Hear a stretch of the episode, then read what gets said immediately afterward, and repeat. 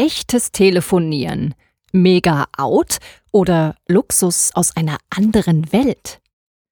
Wie die geteilte Aufmerksamkeit unsere Kommunikationskanäle verstopft hat. Ein Artikel von Stefan Fritz auf stefanfritz.de. Vom Zaun als erste Verbindung zur Erreichbarkeit auf allen Kanälen. Die erste Telefonkultur hat sich im 19. Jahrhundert in den USA entwickelt, als Farmer die Drähte in den Kuhzäunen zu den Nachbarfarmen, zu den ersten Telefonnetzen zusammenschlossen. Damals wurden über das Telefon Gesellschaftsspiele gespielt und ausgiebig geklönt. So ähnlich war das auch in den 60er und 70er Jahren des 20. Jahrhunderts mit den berüchtigten Telefonaten von zwei bis drei Stunden. Zumindest, wenn die richtigen Frauen miteinander sprachen. Da schaffte Telefonie noch Nähe, die Technik verband uns und ermöglichte den Austausch auch über intime Themen. Ganz persönlich, ganz direkt, ganz unmittelbar.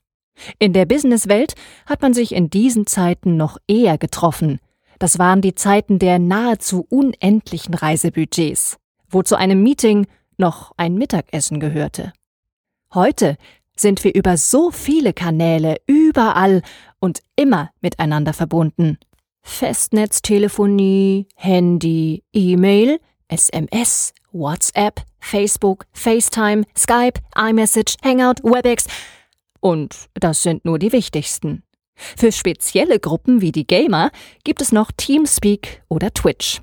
Und miteinander treffen kann man sich nicht nur mit seiner realen Identität, sondern zusätzlich auch in den Paralleluniversen der Online-Spiele über seinen Avatar, seine virtuelle Identität. Kommunikation? Äh, ja, aber bitte nicht so direkt. Bei dieser Vielfalt ist das gute alte Telefon fast zu direkt. Als Anrufer stört man, fordert ungeteilte Aufmerksamkeit, man platzt einfach irgendwo herein. Dann doch lieber einen kleinen Chat. Da kann man mit zehn Personen gleichzeitig in Verbindung stehen. Oder doch besser E-Mail. Einfach das Thema abkippen, schon endgültig klären und am besten erst gar keinen echten Dialog entstehen lassen. Früher Einige erinnern sich vielleicht noch an Zeiten, als der Telefonapparat einen festen Standort in der Wohnung hatte, konnte man nach einem längeren Freizeichen des Festnetztelefons davon ausgehen, dass der andere gar nicht im Raum ist und daher den Anruf nicht beantworten kann. Weil dies der wahrscheinlichste Fall war, wäre es auch unhöflich gewesen, davon auszugehen, dass der Empfänger nicht ans Telefon gehen wollte, zumal vor den ISDN-Zeiten ja gar nicht klar war, wer am anderen Ende nach ihm verlangt. So einfach war das. Man war gar nicht da, einfach nicht in der Lage zu kommunizieren, und es war unmöglich erreicht zu werden, wenn man nicht direkt neben seinem Telefon saß. Und da wir Menschen, von verliebten Teens vielleicht abgesehen, nicht gerade wartend neben dem Telefon ausharren, sondern uns bewegen, war es damals etwas Besonderes, wenn man den Angerufenen ohne Verabredung ans Telefon bekam moderne Technologien und viel Raum für Psychologie. Heute ist das Telefonieren eine unendlich komplexe Geschichte geworden. Drangehen kann man immer, auch wenn man mal mit dem Kaiser von China zusammensitzt. Es klingelt und brummt überall. Wenn man heute die Entscheidung fällt, nicht ans Telefon zu gehen, dann signalisiert man seinem Anrufer, ich habe etwas Wichtigeres zu tun, als jetzt mit dir zu sprechen. Oder man lässt den Kaiser von China einfach den Kaiser von China sein und beantwortet nur mal eben schnell das Telefonat. Und wenn man schon nicht drangehen kann, wird direkt eine kleine vorbereitete Nachricht gesendet. Kann jetzt nicht sprechen. Für den Empfänger ein echter Informationsgewinn. Warum müssen wir Menschen uns jetzt schon dafür rechtfertigen, dass wir nur an einem Ort und bei einer Sache gleichzeitig sein können oder wollen?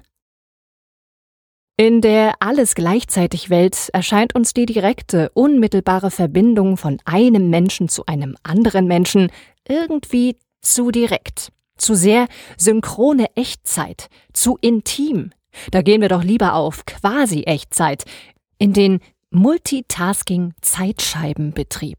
In dieser Welt können wir mit mehreren anderen Individuen auf einmal kommunizieren. In quasi Echtzeit. Dazwischen ein wenig digitale Plattform.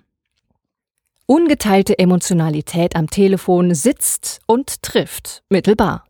Eine schlechte Nachricht in einem von zehn gleichzeitig geführten Kommunikationsverbindungen trifft nicht so hart, quasi nur zehn Prozent. Aber wenn wir selber auf einen anderen wirken wollen, dann sind wir auch nur noch zehn Prozent wert. Autsch, der Gedanke schmerzt. Brauchen wir in Zukunft alle einen digitalen Informationskurator? Liebe Individuen, liebe Mitmenschen, egal wie viele Kanäle um eure Aufmerksamkeit buhlen, ihr müsst euch entscheiden, festlegen. Ihr könnt nicht alles gleichzeitig machen. Da geht uns etwas verloren von uns, das wir Menschen nicht so einfach vervielfältigen können mit unserer tollen Technik. Ungeteilte Aufmerksamkeit, Fokussierung. Mehr heißt in diesem Kontext nicht besser, sondern ganz bestimmt das Gegenteil. Wer sich nicht selber helfen kann, fragt am besten einen Experten zu dem Thema, kurz den Kurator oder den Digitalkurator. Er hilft uns dabei, uns im Dickicht der Möglichkeiten zurechtzufinden und bringt unsere Informationskanäle auf ein neues Qualitätsniveau. Also, beim nächsten Mal, wenn keiner ans Telefon geht, ganz einfach keinerlei Unterstellungen und Vermutungen. Und wenn ihr euch denn an der Strippe habt, genießt es. Lasst euch aufeinander ein. Es ist gar nicht so schlimm und tut auch nicht so weh, mal ein paar Minuten auf WhatsApp oder E-Mail zu verzichten. Der Artikel wurde gesprochen von Marike Otto.